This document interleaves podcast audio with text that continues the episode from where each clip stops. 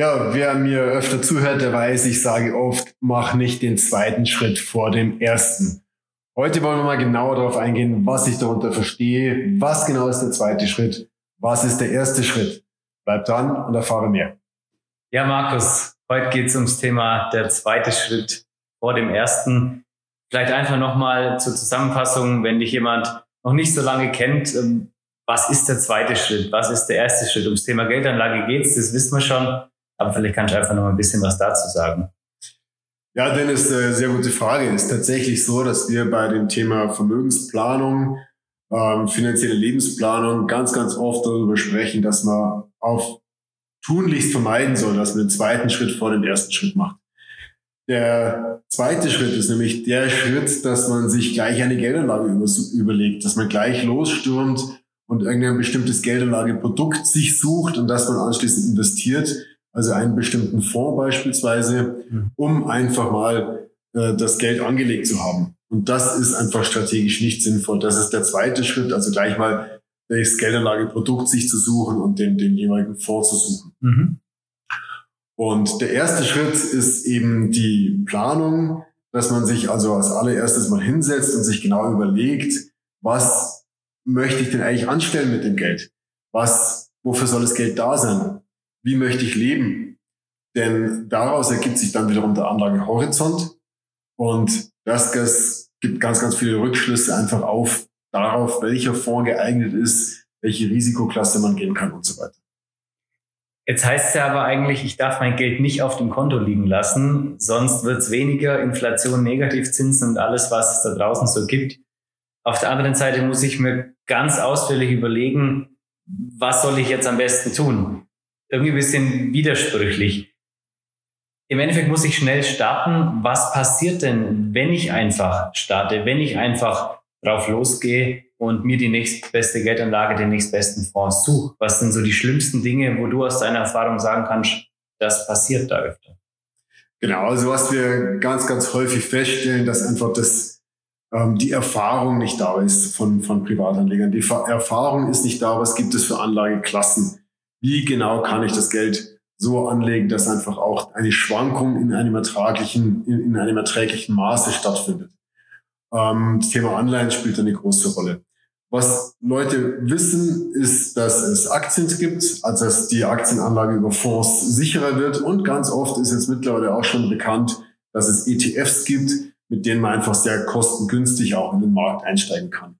So, was ist jetzt aber der Worst Case? Angenommen, wir haben einen sozusagen Fortschritt, fortgeschrittenen, fortschrittlichen Anleger mit schon etwas mehr Know-how und er sucht sich als Produkt ein MSCI World ETF aus. Per se mal keine schlechte Lösung. Aber er sprintet also los, er hält das Geld aus dem Immobilienverkauf auf sein Konto, sagt, um Gottes Willen, da muss es ganz schnell runter, weil erstens ist es über die Inflation gefährdet, zweitens nagen die Strafzinsen und drittens ist natürlich immer die Gefahr, äh, dass nur bis zu 100.000 Euro Einlage mit der Einlagensicherung im Falle der Insolvenz der Bank gesichert ist.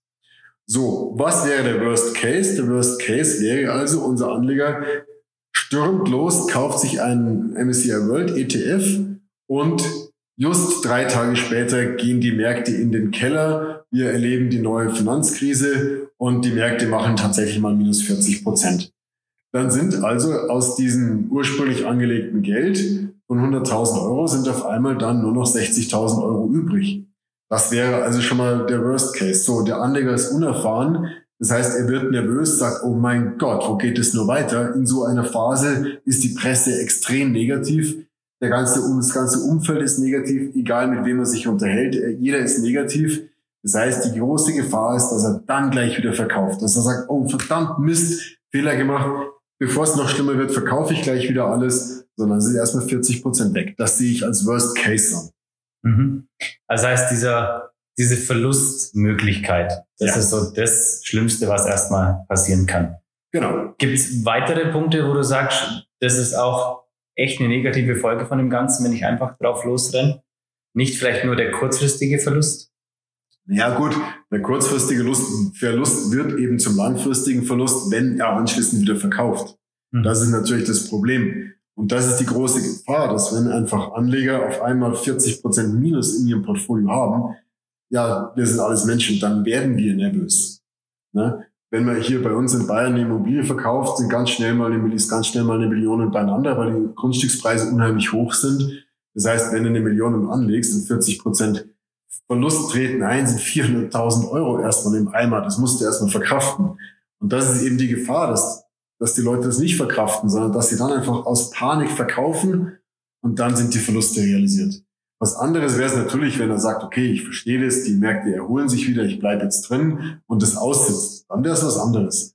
Aber die große Gefahr ist, und das erlebe ich leider viel zu häufig, dass die Leute eben nicht in dieser Situation nicht ans Aussitzen denken, sondern tatsächlich die Verluste realisieren. Jetzt hört man ja heute auch immer wieder Bitcoin, Kryptos und Konsorten, was es da alles so gibt. Jetzt ist es ja schon oft so, dass jemand auch in eine Anlage investiert, die er gar nicht so richtig kennt vielleicht, wo es gar nicht so diese minimale Verlustmöglichkeit gibt, sondern vielleicht auch ein, Totalverlust möglich ist. Wie ist es da? Ähm, wie schlimm ist es, da einfach reinzustarten? Da kommt es ja nicht nur auf die Risikotoleranz an, sondern wirklich auf diese, diese Klarheit, auf das Wissen und die Kenntnis über diese verschiedenen ähm, Anlagevarianten auch. Ja, ich meine, das, äh, die Informationsplattform Nummer eins ist natürlich das Internet. Und das Internet ist immer voll von aktuellen Dingen. Aktuell sind eben Kryptos, sind NFTs und so weiter. Lauter, sage ich mal, fancy, neu, neue fancy Anlagemöglichkeiten. Ähm, und da wird einfach ganz, ganz oft darüber gesprochen, gesprochen was für fantastische Renditemöglichkeiten da bestehen. So, und äh, die Gier ist eine der Emotionen, die uns da massiv treibt. Das heißt, man ist natürlich geneigt, auch mal sowas auszuprobieren. So, aber wir haben halt ein paar Jahre, wenn überhaupt ein paar Jahre äh, Erfahrung mit diesen neuen Geldanlagen. Und man kann einfach nicht genau sagen, wenn die Kryptos mal wieder 30, 40, 70 Prozent ins Minus rutschen, erholen die sich wieder, wann erholen sie sich, wie lange dauert das? Wir haben diese Erfahrung nicht, anders als bei den Aktienmärkten, wo wir weit über 100 Jahre Erfahrung haben. Und das ist natürlich dann äh, umso schlimmer, wenn jemand sowas ausprobiert, dann gehen die Märkte einfach in den Keller, dann wird er noch nervöser, weil die Verluste noch höher sein können als in einem breiten Aktienportfolio. Ähm, und dann sind natürlich die Folgen entsprechend noch, noch schlimmer, noch gravierender. Also wenn ich es nochmal zusammenfasse, das erste ist auf jeden Fall diese Verlustmöglichkeit dadurch, dass ich einfach eine Anlage habe, wo ich nicht dafür geeignet bin, wo mein Risikoprofil nicht dafür geeignet ist, die ich nicht aussitzen kann, eine Schwankung. Und das zweite ist eigentlich die Unwissenheit. Ja, dass ich, dass die Unwissenheit bestraft wird, sage ich mal, und ich eine Anlage wähle, die ja vielleicht mehr Risiken birgt, als ich es vorher wusste. Ja. ja. genau, die Unwissenheit und das gepaart mit der Unerfahrenheit, mhm. ähm, weil man einfach, schau, ich bin jetzt seit 25 Jahren als Berater tätig, seit 25 Jahren verantwortlich für Kundengelder. Ich mhm. habe vier massive Finanzkrisen durchgemacht und ich weiß es, wie es sich anfühlt. Ähm, und wenn jetzt ein Anleger neu eben zu Geld gekommen ist, dann hat der live sozusagen noch kein, mit eigenem Geld noch keine Finanzkrise durchgemacht. Für den ist diese Emotion komplett neu. Das meine ich mit unerfahren. Mhm. Und ey, es tut verdammt weh, wenn auf einmal so eine Krise eintritt, auf einmal 40, 50 Prozent weniger da sind. Und ich habe eben die Erfahrung und ich weiß, wie man damit umzugehen hat. Ähm, aber das sind halt 25 Jahre Erfahrung. Das heißt, die Unwissenheit gepaart mit der Unerfahrenheit, das ist so diese Gemengelage, die hier wirklich kritisch werden kann. Sehr gut. Das heißt, der erste Schritt, ganz wichtig vor dem zweiten, sonst gibt's große, große Verlustmöglichkeiten oder Verlustrisiken, besser gesagt, und die sollte man natürlich vermeiden, wenn man weiß, wie man sie vermeiden kann. Ganz genau. Und da ist natürlich die Frage, was ist der erste Schritt? So sieht's aus. Der erste Schritt heißt, sich hinsetzen, in aller Ruhe überlegen, was möchte ich mit dem Geld anstellen, wie möchte ich weiterleben, ähm, gibt es noch Menschen, für die ich eventuell mal finanziell gerade stehen muss, gibt es bestimmte Ziele, die ich jetzt kurzfristig mir erfüllen möchte, gibt es bestimmte Ziele, die ich mittelfristig erzielen möchte und wie soll der Ruhestand einfach aussehen. Und da muss man sich einfach wirklich Gedanken machen, mal ein paar Tage hinsetzen, zwei, dreimal drüber schlafen, um, um das für sich klar zu haben. Und wenn man das für sich klar hat, klar hat, dann kommt dann kann man noch, äh, wenn man es ganz gut machen möchte, einen Risikotest machen, um sich mal an seiner Risikotoleranz bewusst zu werden.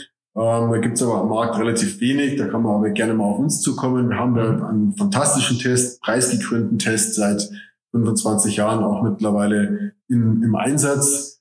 Ähm, um einfach der persönlichen Risikotoleranz sich bewusst zu werden.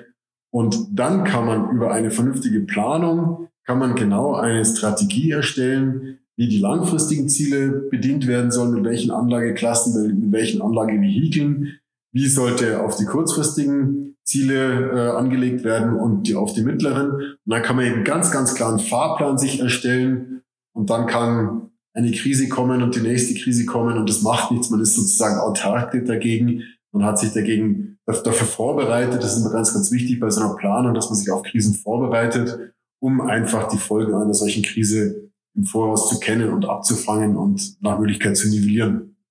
Und im Endeffekt, wie ich es bei dir auch schon öfter gehört hatte, nur in Dinge investieren, die ich auch verstehe. Das ist Grundvoraussetzung. Immer nur das machen, was man selber versteht. Und am idealsten so, dass man seinem siebenjährigen Kind erklären kann. Dann hat man es wirklich verstanden. Sehr gut. Dann vielen Dank für die Infos heute. Ich denke, es waren einige gute Tipps ähm, für die Zuhörer und Zuschauer. Und ähm, beim nächsten Mal gibt's wieder ein paar andere interessante Themen. Vielen Dank für die Fragen, vielen Dank fürs Zusehen und dann denken, immer den ersten Schritt vor dem zweiten.